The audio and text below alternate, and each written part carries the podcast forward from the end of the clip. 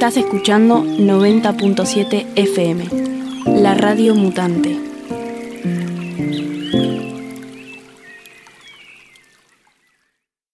Bien, como decíamos hace un ratito, vamos a estar acá desde la radio mutante en la 90.7 conversando con Karina Granieri. Ella es docente e investigadora de la Universidad Nacional de las Artes y es curadora de exposiciones y trabaja en líneas de actividad que hibridizan la práctica artística, la curaduría y la construcción de espacios de autoorganización y activismo.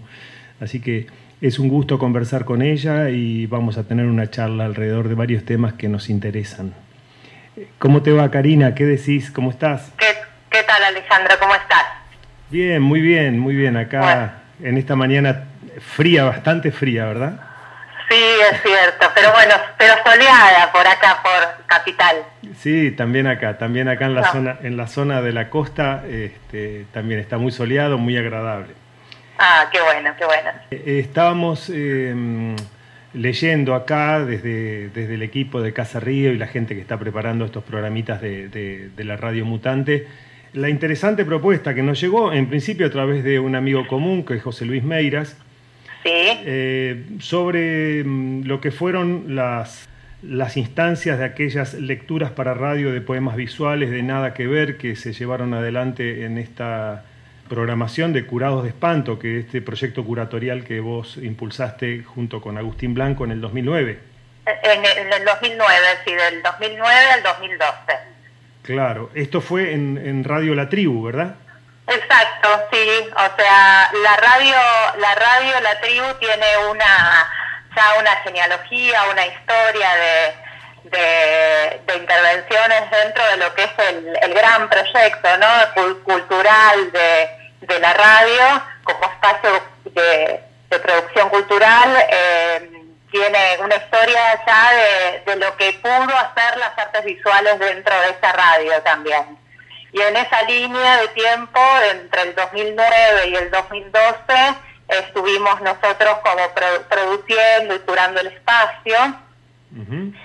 Y en ese contexto es que el, uno de los últimos años, sí, en el 2012, eh, que fue como, después hicimos un proyecto más, pero pero después eh, lo dejamos en el, el, espacio en manos de otros eh, curadores y curadoras, hicimos ese proyecto eh, que se llamó Nada que ver y que estaba un poco en la línea de la experimentación que nosotros quisimos hacer en la radio, que es justamente no ocupar únicamente las paredes como esos espacios tradicionales o, o del sentido común conservador, si se quiere a veces, eh, de cómo las artes visuales tienen que operar en el espacio, sino cruzarnos con los otros como lenguajes, con los otros campos de conocimiento que la radio que la radio tenía, ¿no? Entonces ahí nos resultaba eh, nos resultaba de mayor experimentación, mayor riesgo y bueno,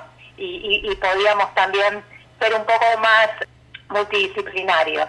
Está bien, vos sabés que estaba, estábamos leyendo, estaba leyendo yo que este nombre surge, el nombre de Curados de Espanto en, principio, ¿no? Antes de, de, seguir hablando de lo de nada que ver, surge de una tormenta de ideas que tuvieron con, con Eduardo Molinari, con Alejandro Somaschini, con, bueno, vos también y Agustín. Sí.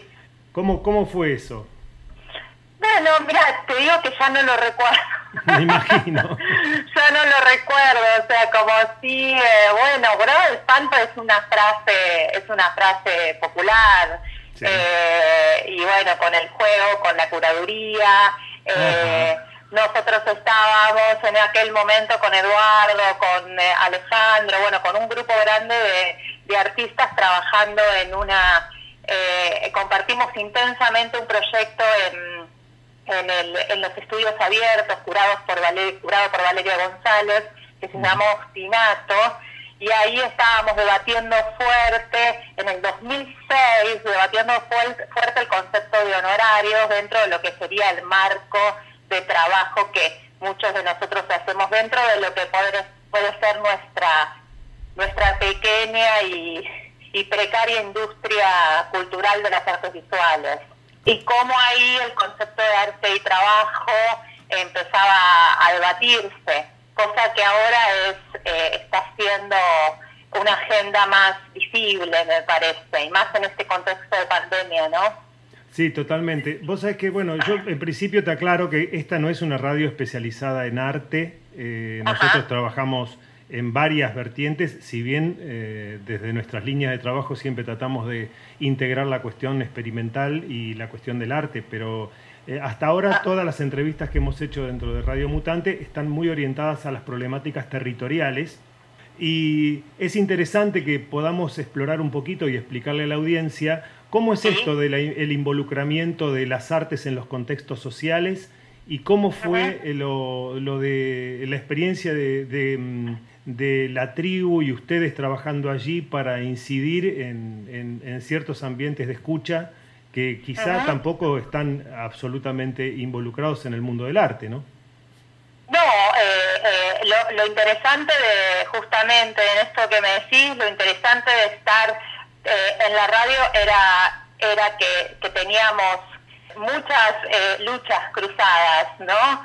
Y cómo eh, las artes o los lenguajes artísticos o como querramos llamarlo, las prácticas artísticas, pueden ser un insumo para las luchas sociales, para determinadas reivindicaciones y para terminar determinados procesos, ¿no? Entonces a nosotros siempre nos interesó estar eh, practicando los un activismo político, eh, también con nuestros, con nuestros insumos, diría, con, nuestras, con nuestros lenguajes y con la manera en que, también nos habíamos formado, ¿no? Como nos habíamos, eh, tenemos esas imágenes, tenemos esos sonidos que en cruce con otras con otros campos de conocimiento, con otras disciplinas, podíamos hacer pequeñas, eh, pequeñas revoluciones, eh, pequeños estallidos, pequeñas rebeldías, o sea, que creo que la tribu como un espacio eh, de la, del, pensamiento en una línea anarquista, de, la, de, la, genealogía anarquista y también autónoma y demás, creo que siempre estuvo fue un espacio muy interesado en que, confluyan todas estas formas, ¿no?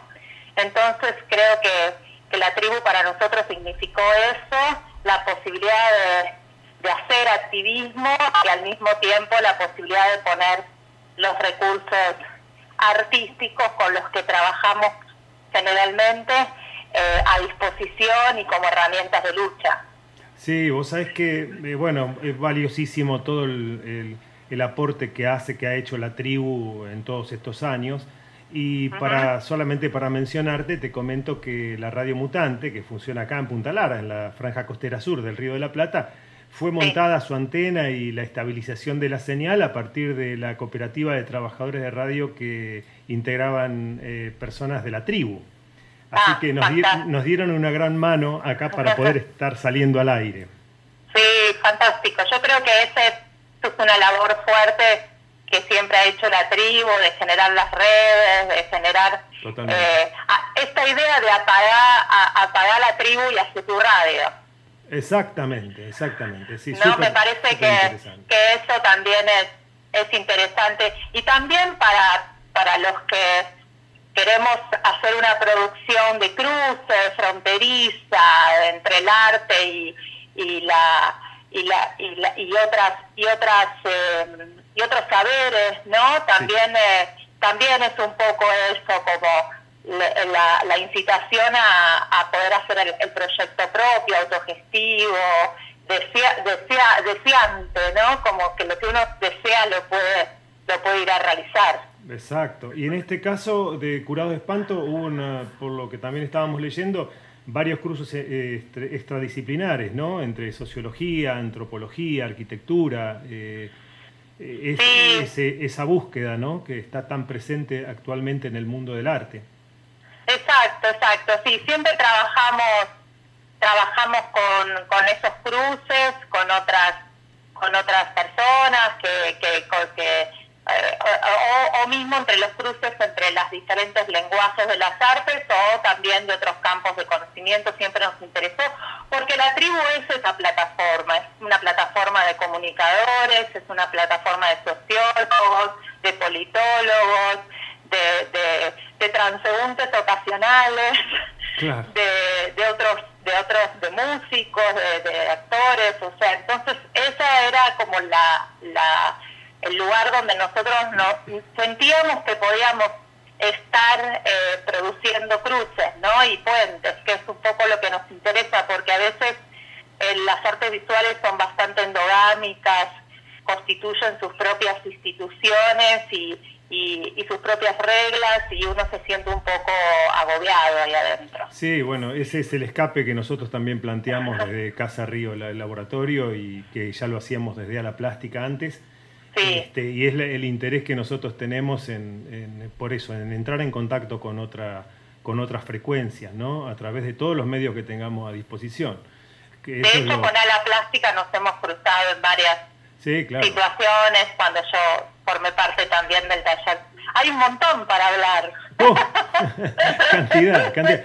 No, pero está bueno poder, eh, poder también dejar estos registros eh, en audio. Nosotros estamos Ahora tenemos un canal en, Spotify y creo que los archivos sonoros en ese sentido también son muy importantes, registros, no solamente el registro de las prácticas artísticas, sino también las voces, las voces de las comunidades, ¿no? de la gente, eh, porque tenemos como siempre mucho visual, ¿no? mucho recuerdo de lo visual, mucha impronta de lo visual, pero queda poco registro de lo, de lo auditivo, de lo sonoro. ¿no? Eh, exacto, exacto. Bueno, en ese sentido podemos introducir estos poemas visuales que justamente también querían, como elegimos cinco poemas visuales clásicos de cinco de cinco referentes de la poesía visual que han hecho bastante, como Joan Brosa, como Edgardo Vigo, como Augusto de Campos, brasileño, Yoko Ono. Eh, hicimos esa selección con la idea también de, de meternos dentro de la radio, con la convicción que teníamos de ganas de, de meternos dentro de la radio y llegar a la, a la, a la audiencia de los escuchas con una sonoridad un poco más enrarecida, ¿no? Sí, de la sonoridad que nosotros veníamos como, como escuchando de la radio de la tribu que si bien tiene muchísimo de experimental, eh, también eh, mm, queríamos correrla un poquito más, porque a veces eh, también las personas de comunicación, formadas en comunicación, hay una hegemonía fuerte de la palabra, ¿viste? De lo que se dice. Entonces, de alguna manera también nos interesaba ver qué pasaba ahí y bueno, y hemos hecho e, este, trabajo que fue bien recibido por la tribu, pero, pero, mm, pero que solo lo pudimos pasar en horas muy nocturnas. bueno, te, digo, te digo, Karina, que nosotros lo pasamos a cada rato por acá. Muy este, bien. Y nos habíamos quedado como con la idea no que no había sido entendido por la tribu, porque entendido fue y además producido también fue por la tribu, pero nos habíamos quedado con la idea de que eh, justamente de que, de que, de que esas piezas eh, iban a de alguna manera a espantar oyentes más que a persuadir oyentes. Bueno, claro, pero eh, eh, eh, yo, creo que el, que, el tema es romper el, el, sistema de comunicación tradicional entre que vos haces, pasás una canción, haces una entrevista, el tiempo, o sea, utilizar el, dispositivo radiofónico para ah. abrir el campo de escucha, abrir el campo de atención, permitirnos otro, otra forma de, interpretar eh, el sonido, ¿no? Como incluir la, la, capacidad de entender que también hay, hay, arte en el, hay arte en el sonido y que hay posibilidades de arte en el sonido. Este, es importante en la transmisión y en la escucha, máxima en las radios experimentales, en las radios comunitarias, ¿no? que no reproduzcan necesariamente el formato de las radios comerciales y, todo lo que viene con ellas, ¿no? Claro, los estándares, sí. Bueno, un poco nosotros queríamos contribuir a, a eso, a esto que estás eh, explicando también y a, y, a, a ese otro manifiesto, ¿no? Que podría ser una radio hoy y más una radio eh, política, ¿no? Artístico-política, estético-política. Y, eh, y, ahí, y ahí hicimos este proyecto que fue como maravilloso porque y muy laborioso porque la, la gran mayoría de todas las piezas que, que se escuchan las eh, las produjimos nosotros, las, las eh, fue, fue ahí en la misma radio que se hicieron, se grabaron, se editaron y nosotros también con Agustín Blanco, que es un excelente editor de sonido y de video, también él pudo pudo también trabajar bastante en eso. Y bueno, lanzamos esto en la tribu y con una instancia que fue quizás la más lograda y la más interesante, eh, además de las piezas que se pasaron en la radio, que fue Los Vivos, que hicimos una noche donde gran parte se interpretaron en vivo, que, que, que eso sí también me parece muy, muy bueno, como volver al cuerpo, volver a la performance, volver a, a, esas, a esas poesías que podían generar, eh, generar unas, unas performances ¿no? visuales y sonoras. ¿Y cómo, cómo eligieron eh, estas piezas visuales? Porque estamos hablando de las piezas sonoras, digo, eh, estos poemas visuales que se transformaron en piezas sonoras. ¿Cómo hicieron la elección de estos cinco poemas visuales clásicos? Mira, en esa, en esa, en ese momento este proyecto lo hicimos, incorporamos a José Luis Meirás, a Irana Rico Chávez, a, bueno Agustín, Agustín siempre estuvo conmigo en, en Curados de Espanto, y Mercedes Guanini y Ignacio Mespil, que siempre fueron unos enormes colaboradores nuestros de Curados de Espanto a lo largo de los tres años. Con ellos hicimos una selección, cada uno fue buscando poemas visuales que les interesasen, eh, y ahí a partir de ahí hicimos esta selección de estos cinco, que eh, eh, analizando un poco cuáles podían ser como las entradas con los problemas que cada uno de los poemas podía tener y a partir de ahí que empezar ya con, con una diversidad de cinco poemas para abrir todavía más la multiplicidad y la diversidad en las personas que invitamos, ¿no?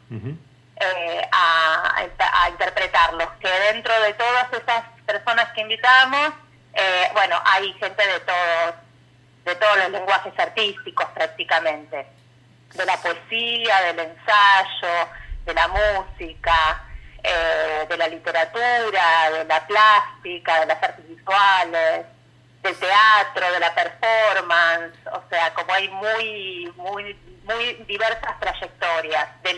dentro de la música, eh, la música más ligada a la canción, pero más ligada también al ruidismo, o sea que a partir de ahí todo ese repertorio arma lo que es, son estas piezas que son eh, eh, absolutamente como diversas en cada una de las interpretaciones. Eso, eso me parece que es un poco la fuerza que tiene, que tiene al escucharlas. Sí, son, son cinco poemas eh, visuales clásicos. Uno es Tudo Estadito del 74 de Augusto de Campos, Kembo del 1988 de eh, Joan Brosa, Helicóptero de 1978 de Edgardo Llanos, para ser leído con lupa del 64 de Yoko Ono y el poema matemático censurado del 74 de Edgardo Vigo, ¿verdad? Exacto, exacto. Eso, esos son y después todos los que los que participaron y colaboraron en, interpretarlas. Exacto, bueno, esos eh, luego esta tarde lo vamos, los vamos a reiterar eh, conjuntamente con esta charla que estamos manteniendo ahora, porque habitualmente lo que hacemos es estas entrevistas que se, se van reiterando a lo largo del día, ¿no? Eh, Buenísima. ¿Y cómo es? Ahora están, porque también vimos que estaban en Radio Caso, que estaban reproduciendo esta misma obra.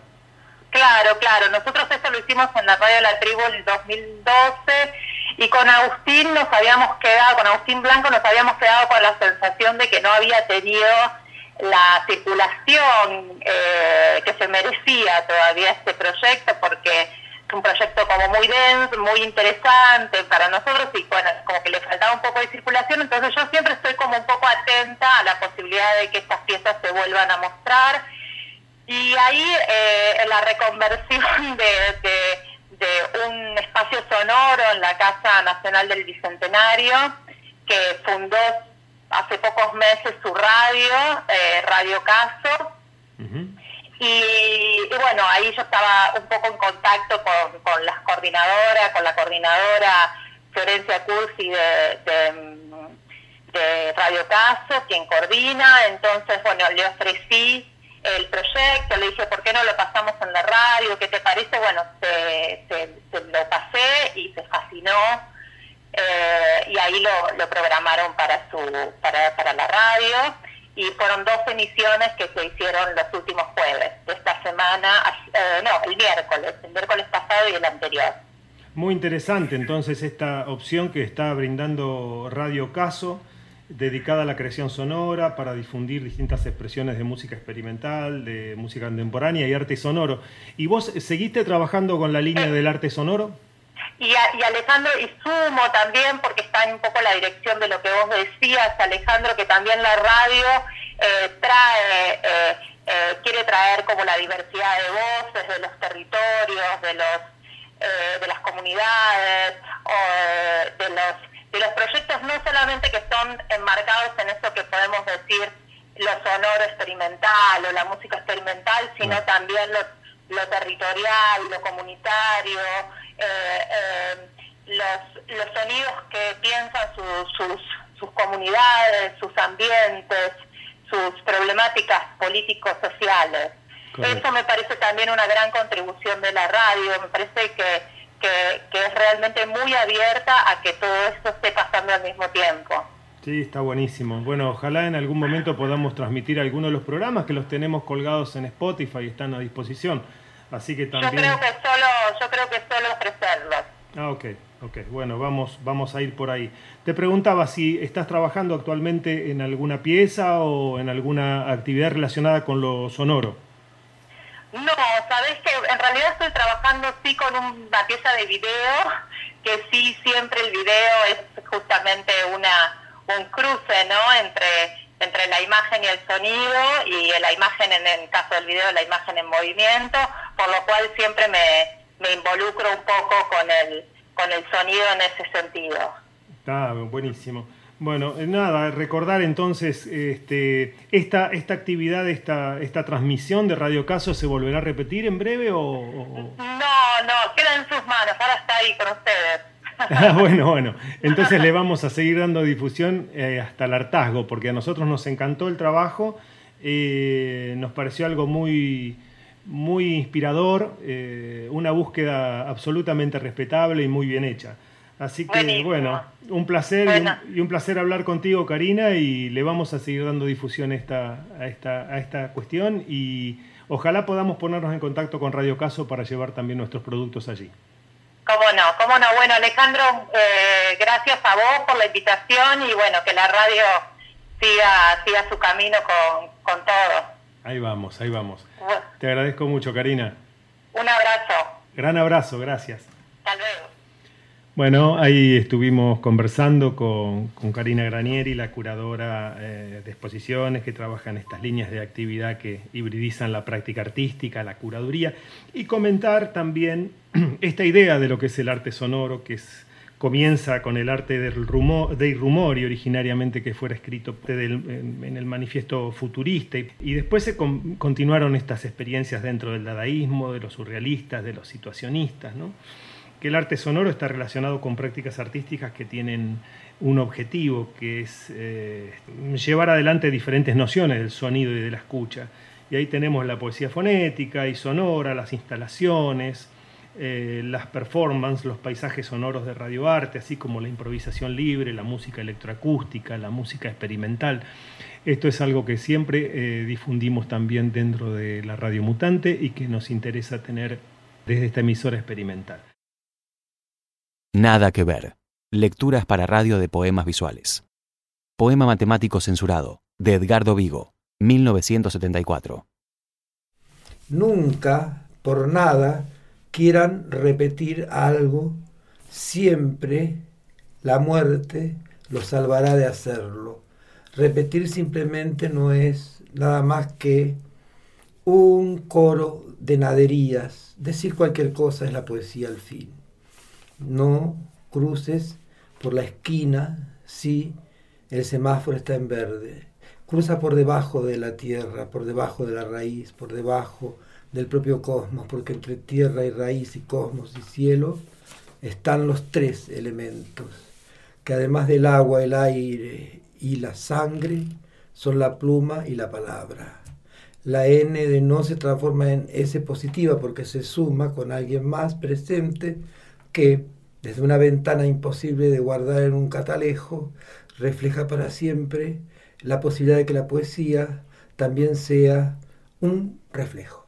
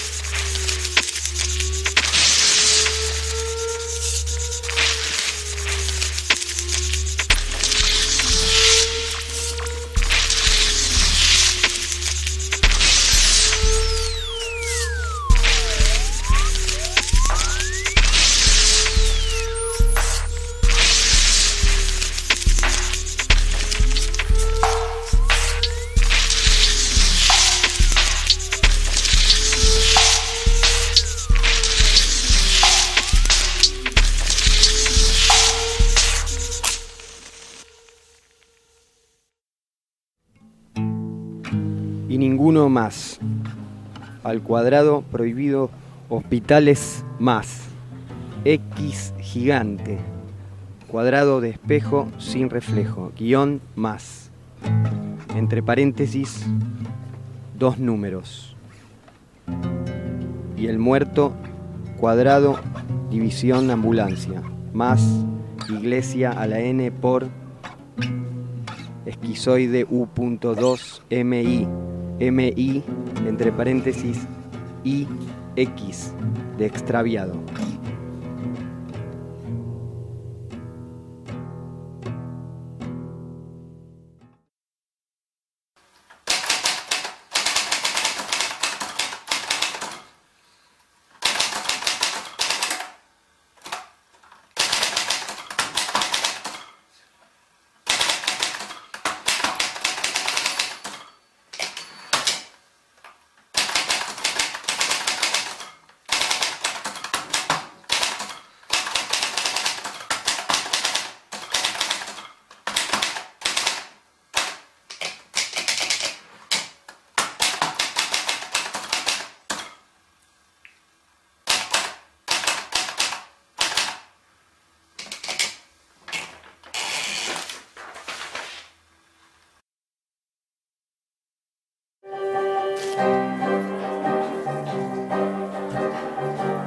Por supuesto que pueden descifrarse las fórmulas del corazón. Es mentira que la razón esté reñida con el alma. Y es mentira que la teoría no tenga que ver con la inspiración. Porque el corazón puede ser elevado al cuadrado, al cubo, a su máxima potencia. Y los algoritmos del alma pueden dar resultados inesperados. No es un clarín, ni tampoco es una cruz. Nadie sangra, ni nadie es apuntado con una lanza. La muerte es una dulce compañera a la que no conviene deificar.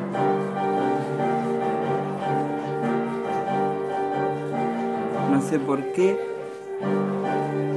tendría que afeitarme todos los días.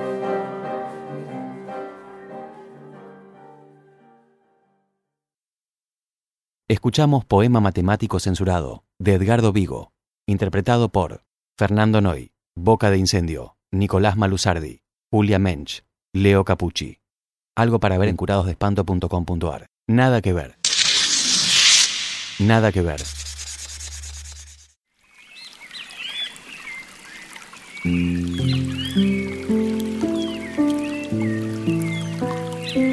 Estás escuchando 90.7 FM, la radio mutante.